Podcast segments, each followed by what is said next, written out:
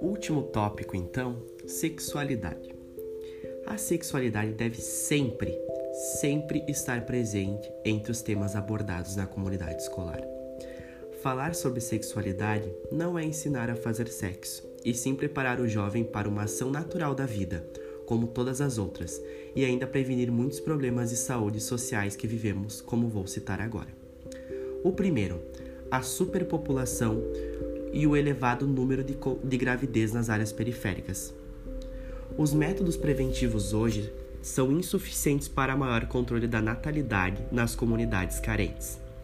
É necessário informação de que filho requer responsabilidades e preparo do lar para o mesmo ter um crescimento saudável e desfrutar de um ambiente familiar que lhe permita crescimento. Para isso, na minha visão, deve ser legalizado o aborto aos pobres, pois uma criança que muitas vezes possui uma mãe viciada em drogas e um pai preso não teria chance de competir com crianças que possuem estrutura melhor, caindo assim no mundo que lhe resta, criminalidade e miséria. Nesse caso, as classes mais altas já conseguem abortar. Isso já acontece, porém de forma clandestina em clínicas.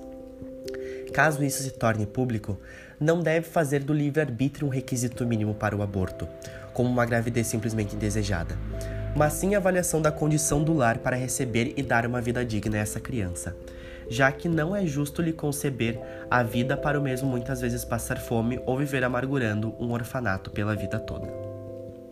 DSTs os métodos preventivos, além da gravidez sem estrutura, previne também as DSTs. Hoje, um problema muito silencioso da nossa população, que leva inúmeras pessoas à morte e condições precárias de protuberâncias que causam problemas psicológicos dos mesmos e desenvolvimento de vida em suas fases, como também as relações sociais em conjunto. O estupro.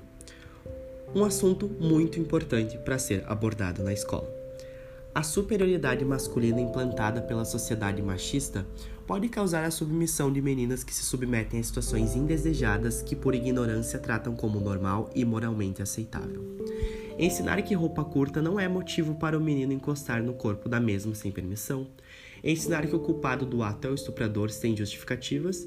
Ensinar meninas e meninos na infância que seus corpos devem ser resguardados e jamais devem ser tocados por terceiros. E que devem sim contar para seus pais que nada vai acontecer de ruim. Dar segurança para essa criança. Entre outras ações e dinâmicas que podem ser aplicadas e colocadas em prática de forma educativa.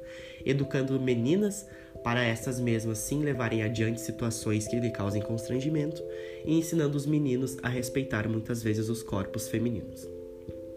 Diversidade e preconceito. Não é ensinar a criança sobre ideologia de gênero, sobre ser homossexual, bissexual, heterossexual. Não é esse o, ass o assunto e o contexto. Até porque os desejos por um gênero ou outro nascem com a criança e se manifestam durante a puberdade mas abordar o respeito entre as diferenças na pré-adolescência, em que o corpo está entrando em puberdade, de que não se tratam de escolhas, você deve ser respeitado e apoiado e não se sentir sozinho, pois isso previne muitas doenças psicológicas e até a depressão, que é o mal da geração de hoje. Preconceito é algo retrógrado, ficou para trás, é antigo e nunca mais deve ser aceito. Sendo assim, vem junto com a educação, para assim as crianças, a comunidade uh, conseguir conviver de forma mais pacífica, com inclusão e com diversidade.